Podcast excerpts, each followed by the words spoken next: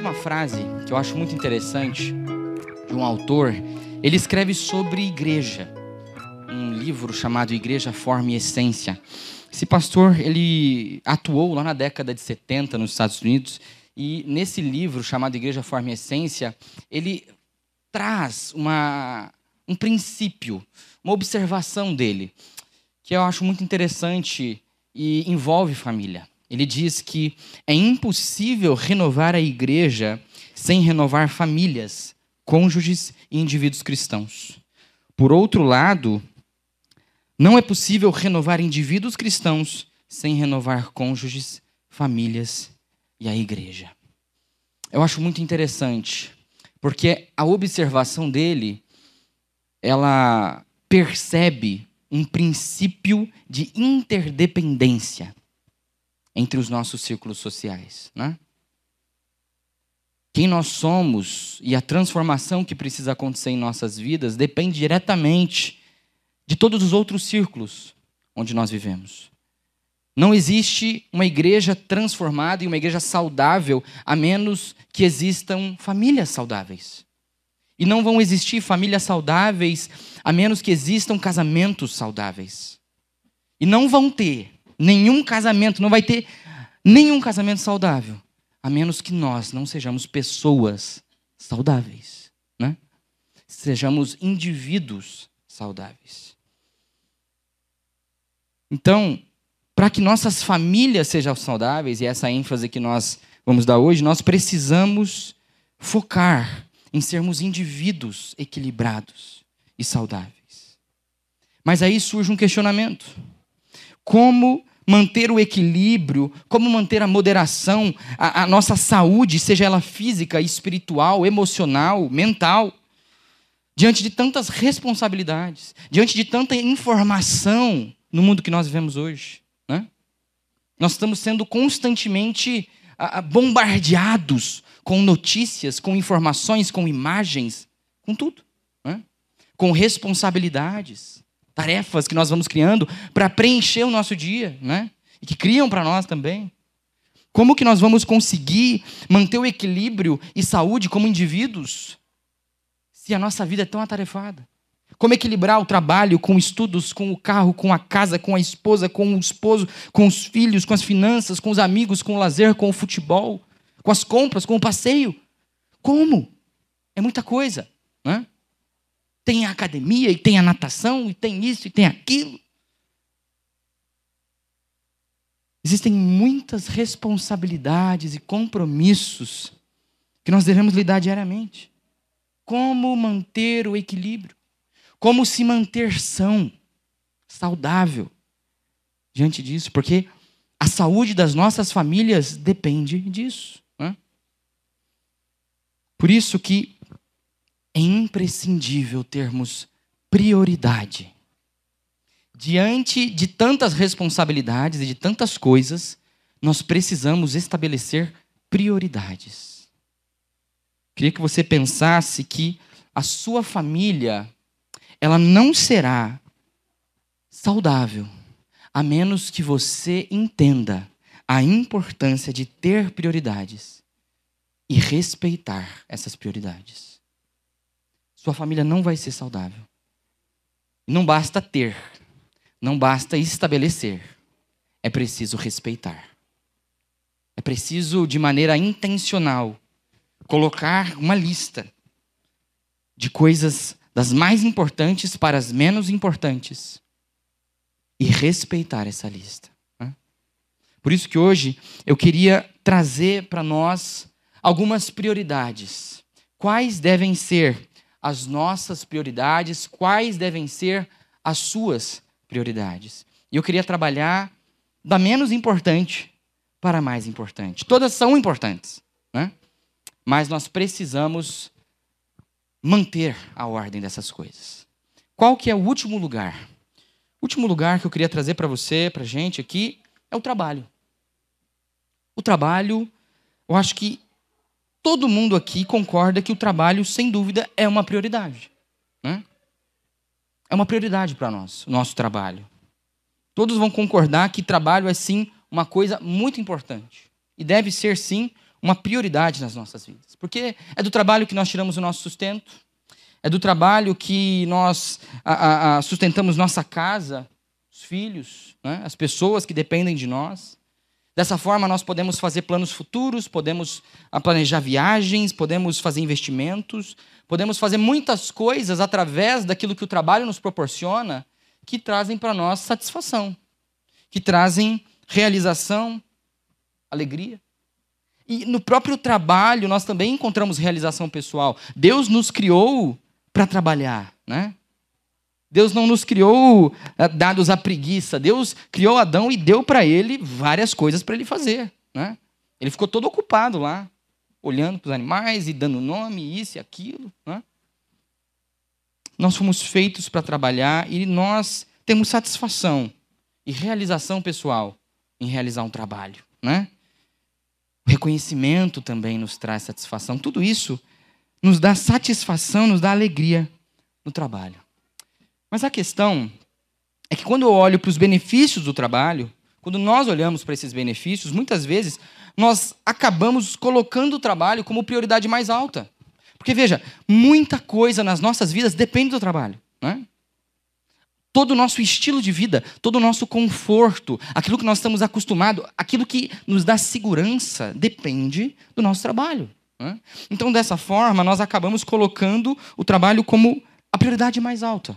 Muitos fazem isso em muitos momentos da vida. Né? Queria que você entendesse que o trabalho ele é sim importante.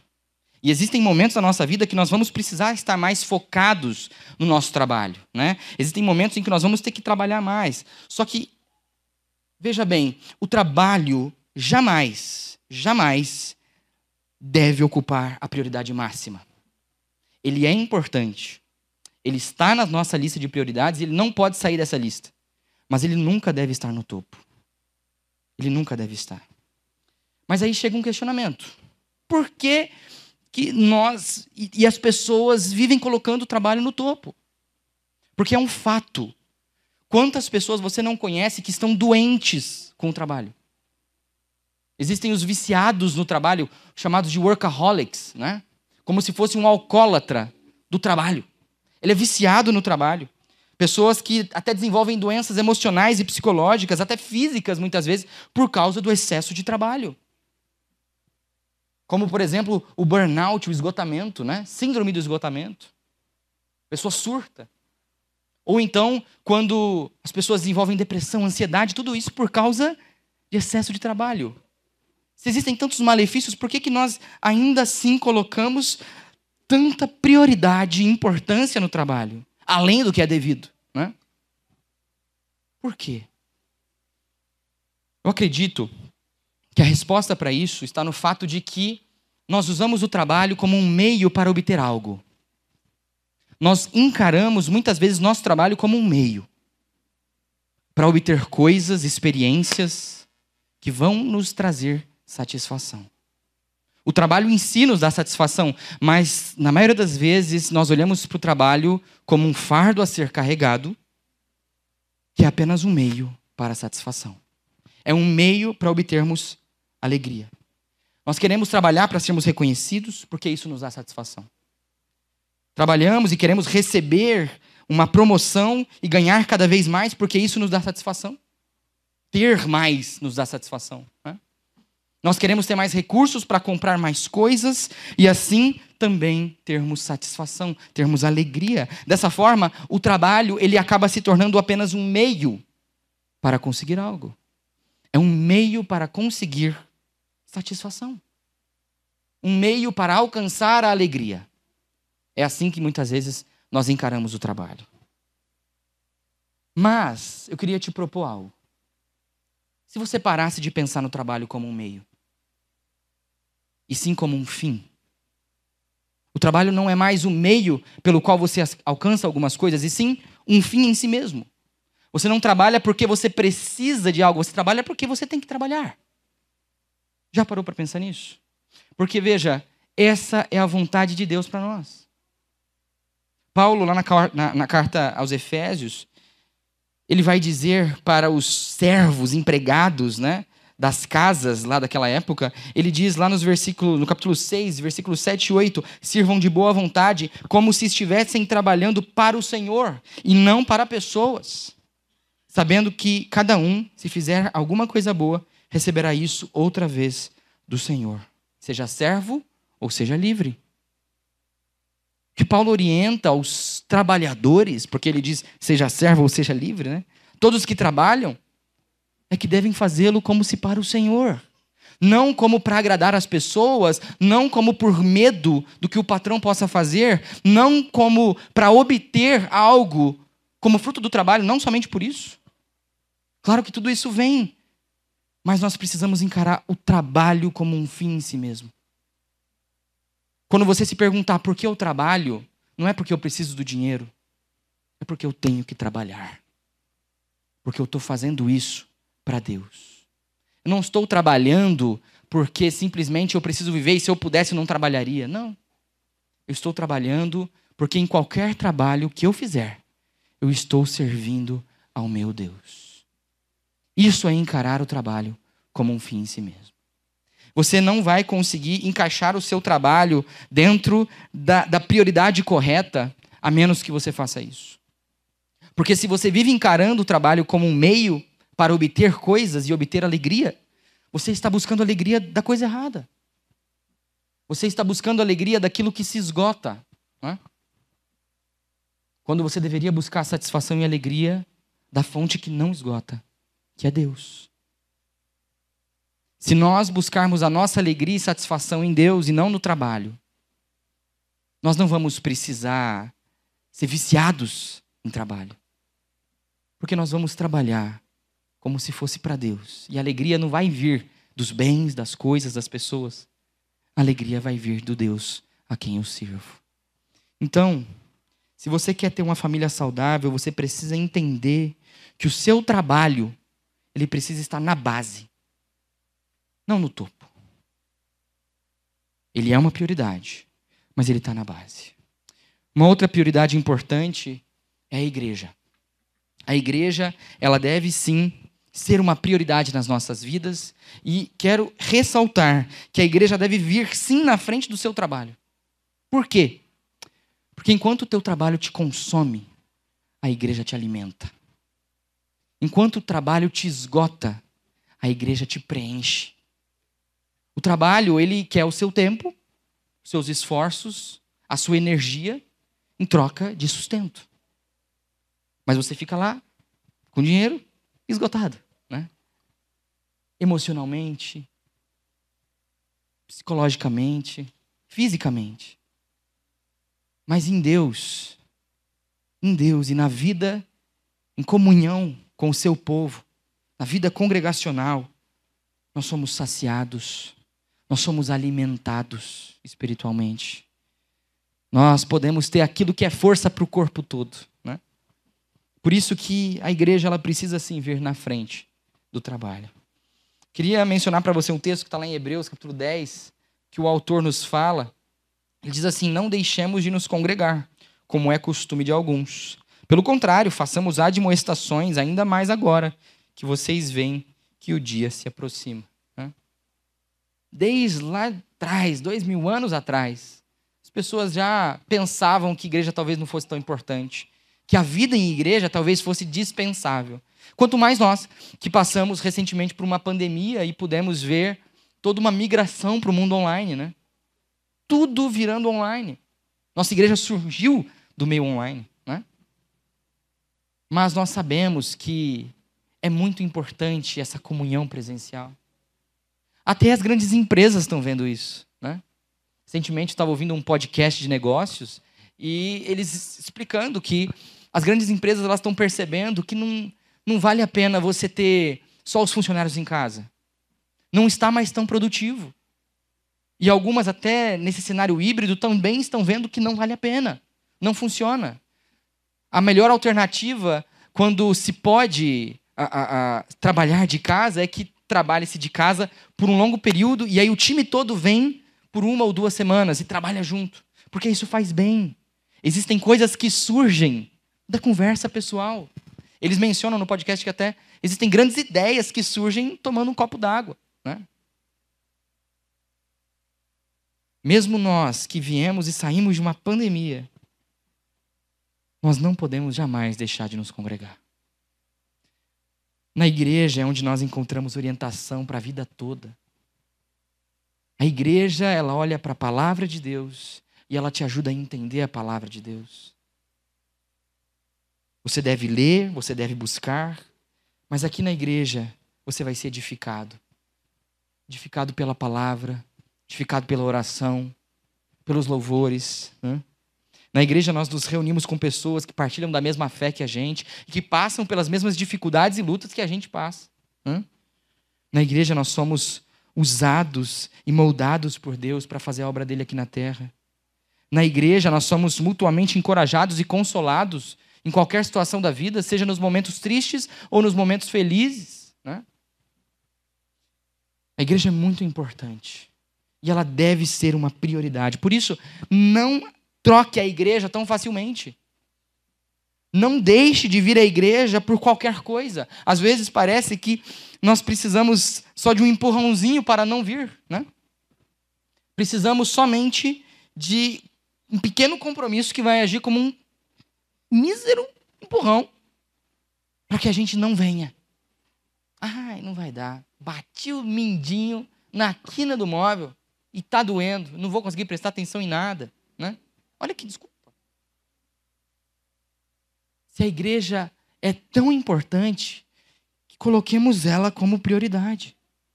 Não permita que a sua vida congregacional e sua presença e participação na igreja seja apenas um hobby para você como é a academia, né? Quem é mais rato de academia talvez fique ofendido porque tratam como prioridade. Eu estou tentando, não estou conseguindo. Mas não trate a igreja como um hobby, como um lazer. A igreja é tão importante e mais do que o seu trabalho. Se amanhã você vai acordar cedo e vai para o seu trabalho, que aos domingos você venha à igreja. E às quintas você participe da pausa. E que você participe das outras programações da igreja. E encontre uma classe no Life Educa para participar. E faça de tudo para ter a igreja como prioridade. Porque ela é muito importante para a sua vida. Se você quer ter uma família saudável, você precisa encaixar a igreja na sua lista de prioridades. Em seguida, uma outra prioridade muito importante são os filhos. Os filhos são uma grande responsabilidade, têm uma grande importância na vida de todo pai e toda mãe, né? Filho muda tudo, não muda? Eu sei, mudou para mim. Mas é uma maravilha. Filho é uma grande bênção, não é? Logo que meu filho nasceu, eu estava falando para todo mundo: você quer ter filho mesmo? Tem certeza? Mas aí o tempo vai passando e você vê, é uma bênção. Você esquece tudo que é ruim, né? Todas as madrugadas, você esquece tudo. Porque filhos são uma grande bênção de Deus. A gente lembra do texto, a, a, de um salmo escrito por Salomão, o Salmo 127, que vai dizer que herança do Senhor são os filhos, o fruto do ventre, seu galardão, como flechas na mão do guerreiro, assim são os filhos da sua mocidade. Filhos são herança de Deus, eles são a sua posteridade. Filhos são o futuro da sua família, são o futuro da sociedade, são o futuro da igreja, são os seus filhos os nossos filhos. Né? E eles são, sim, muito importantes. Devem ser uma prioridade na nossa vida. E filhos, é claro que eles são uma grande alegria, mas eles também são um grande trabalho. Né? Filhos são trabalhosos. Cuidar de uma pessoa é muito trabalhoso. Né? Gerar uma pessoa, cuidar de pessoas né? e criar filhos é uma tarefa árdua ocupa muito do nosso tempo, do nosso esforço, dos nossos recursos. Né? E eu acredito que aqui existe um perigo que nós precisamos avistar. Porque essa junção de duas características dentro da criação de filhos, que é eles serem uma alegria e também serem um grande trabalho, acabam nos levando a cometer alguns erros na forma como nós encaixamos nossos filhos em nossa lista pessoal de prioridades. Eles são, sim, uma alegria grande, eles nos dão uma grande satisfação, mas eles ocupam tanto do nosso tempo e recursos que nós acabamos centralizando os nossos filhos e colocamos eles no topo da lista. Muitos de nós fazem isso. Porque eles nos ocupam muito. E nós amamos muito eles. E o centro se torna eles. Prova disso é quantos casamentos você viu que foram por água abaixo depois que os filhos vieram. Muitos. Ou vemos muitas vezes casamentos irem por água abaixo depois que os filhos se vão. Depois que eles saem de casa, começam as suas famílias, o casal acaba. Porque os filhos eram o centro, né? Quantos você não conhece que se ausentaram da igreja, por exemplo, depois dos filhos? Muito menos participantes, às vezes deixam até de ir e vão voltar para a igreja só depois, quando o filho começar a dar problema. Existem muitas histórias desse jeito. Muitas e muitas histórias assim. E esse erro pode prejudicar demais a criação dos nossos filhos e prejudicar o futuro deles. Queria mencionar para você algo que eu aprendi antes do meu filho nascer, com um livro sobre o sono do bebê. Porque isso é muito importante para todo pai e toda mãe, né? Porque se o bebê dorme, você dorme. É um filho, é um filho não. É um livro escrito pelo Gary Ezo e Robert Buckman. E existe um ensinamento que eu achei muito interessante, um princípio muito interessante nesse livro, que está. Não, não está em nenhum lugar, mas eu vou mencionar aqui, é porque eu tenho um trecho maior que eu vou ler, e aqui tem só uma, uma pequena parte. Ele diz assim, um pouco antes: a maior influência que os pais exercem sobre os filhos não está em seu papel como indivíduos. Ou seja, a influência que os pais têm sobre o filho não é se é um a maior não é se é um bom pai ou uma boa mãe, simplesmente, mas em sua função conjunta de marido e mulher. Essa verdade básica é muitas vezes esquecida, resultando numa sociedade obsessivamente centrada nos filhos. Aí eles dizem assim: como profissionais, um é um pastor e teólogo, o outro é um médico pediatra, Diz assim: como profissionais, nunca é demais ressaltar a necessidade de um relacionamento saudável entre marido e mulher para o bem-estar emocional dos filhos. Percebe? Veja a correlação que existe entre um casamento saudável e filhos emocionalmente estáveis, filhos saudáveis e equilibrados, filhos bem criados. Às vezes nós pensamos que para o filho ser bem criado, para que ele seja uma pessoa de sucesso, que vai dar certo e vai ser uma flecha, como diz o salmista Salomão, uma flecha na mão do guerreiro e vai longe. Nós precisamos centralizar e manter os olhos neles e colocá-los no topo, mas a realidade é que é mais importante para os seus filhos que o seu casamento esteja estável. Os filhos ficam seguros com isso, sabia? Eles ficam seguros quando eles veem um pai que ama a mãe. Eles ficam seguros quando eles veem que o lar é estável. Quando eles não crescem no meio de brigas. Quando eles crescem numa família que começou com um casamento saudável. Isso você pode perceber desde o início. Você consegue perceber crianças retraídas, crianças pequenas de um ano, retraídas por quê? Porque existe muita violência verbal, muita gritaria, muita bagunça, falta de organização. Tudo reflexo de um casamento não saudável. Né? Você precisa, pelo futuro dos seus filhos, estabelecer prioridades, manter. Nunca coloque os seus filhos à frente do seu casamento. Nunca coloque os seus filhos abaixo da igreja ou do trabalho. Eles têm um lugar certo. E eles precisam estar nesse lugar certo, pelo bem deles. Então, pelo bem dos seus filhos, não permita que eles assumam prioridade máxima. E não permita que eles não sejam sua prioridade. Eles precisam ser no lugar certo. Uma outra prioridade, eu já cantei a bola aqui, é o casamento. O casamento é uma outra prioridade que nós devemos ter. Eu diria que é a segunda maior prioridade. O nosso casamento. E nós falamos recentemente, como estamos falando sobre famílias nesse mês, famílias saudáveis, nós falamos sobre funções no casamento, né?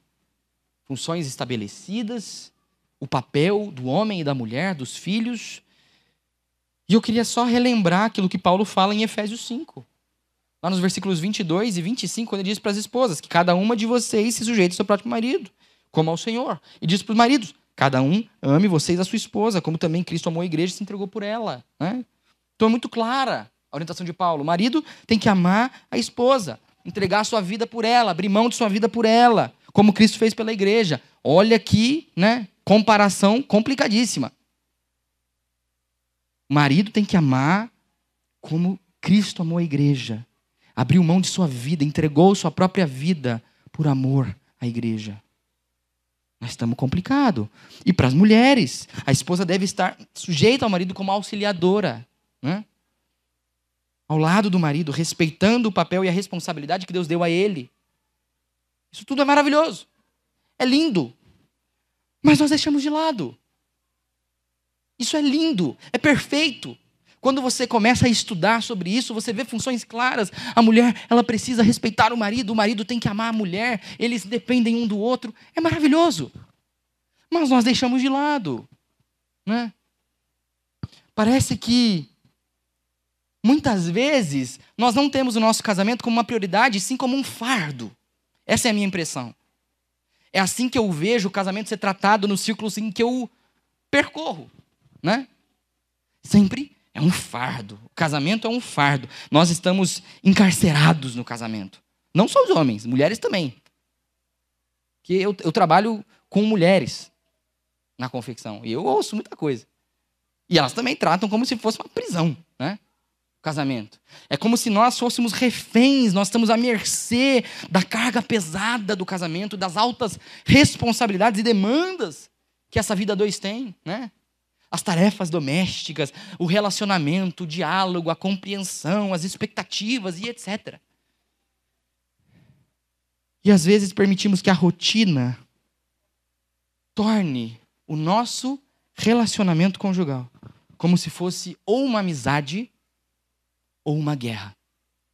Isso acontece demais. O tempo passa, as coisas vêm, os filhos vêm, tudo vai acontecendo entre uma rotina pesada e aí o casamento vira uma amizade. Quem vê de fora acha lindo. Olha como eles são companheiros. Só que essa amizade ela não é um casamento. Todo marido e mulher tem que ser amigos. Mas se o casamento vira só uma amizade e deixa de ser um casamento, ele é só uma amizade. O casamento foi embora. Né?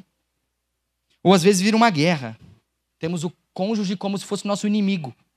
E tudo é culpa dele. Aí o casamento está indo por água abaixo. Precisa falar com o pastor Lazarinho. Urgente. O cara é bom. Isso tudo é porque nós às vezes encaramos o casamento como se fosse um fardo. E ele não foi criado para ser um fardo. Né? O casamento vai se tornar pesado se você não der a devida importância a ele. Se você achar que o casamento é uma coisa garantida, né? Como é uma, é uma coisa tão presente, porque a partir do momento que você é casado, você é casado. Não tem um momentinho que você não é casado. Você vai sempre ser casado, né? É que nem andar, vira automático. Você, você anda, né? Mas nós não podemos deixar entrar nesse automático. Porque se nós deixarmos entrar nesse automático, ele deixa de ser importante e vira só mais uma coisa. E ele vai definhando. Você não cuida. Você não conversa sobre. Você não a, a, investe nele. Não aprende sobre como melhorá-lo. Né? Isso é não ter o casamento como prioridade. Então, não deixe que qualquer outra coisa entre na frente. Porque se você quer tratar tudo na sua vida, mas não quer mexer no seu casamento, você não vai conseguir tratar nada. Não vai dar certo. Porque o casamento está numa das mais altas prioridades da nossa vida. Nossa vida dois. Deus nos une, homem e mulher, como uma só carne. Se essa união não vai bem, você não está bem. Nada vai bem. Os filhos estão inseguros, estão com problemas, estão ansiosos. Entende? O trabalho vai mal, a igreja vai péssimo. Por mais que você tenha a impressão de que não, mas estou focando no trabalho, mas você não está bem. Alguém bem rende mais do que alguém esgotado, né? Nós deixamos qualquer outra coisa entrar na frente do nosso casamento, quando na realidade nós deveríamos tê-lo como prioridade. Né? De nada adianta ser um funcionário do mês se a sua casa vai de mal a pior. De nada adianta ter filhos lindos e abrir mão de tudo, do seu casamento, da intimidade, de tudo, por causa dos filhos. Não vale nada, porque seus filhos precisam que você esteja bem no seu casamento. Isso traz segurança para eles. Né? Correto vir à igreja, ter uma aparência cristã, aparência da família Doriana, né? aquela família linda, com um Golden Retriever, um labrador, que é mais fácil de falar. Coisa linda, mas na sua casa não existe serviço mútuo. Não adianta de nada. Isso tudo vai desabar. Seu casamento precisa ser uma das coisas mais importantes. E ele é tão importante que você até tem uma certidão. Você só tem uma certidão para nascer, para morrer e para casar. Ele é muito importante. Cuide do seu casamento. Tenha-o como prioridade. E por último lugar, a prioridade mais alta das nossas vidas deve ser Deus.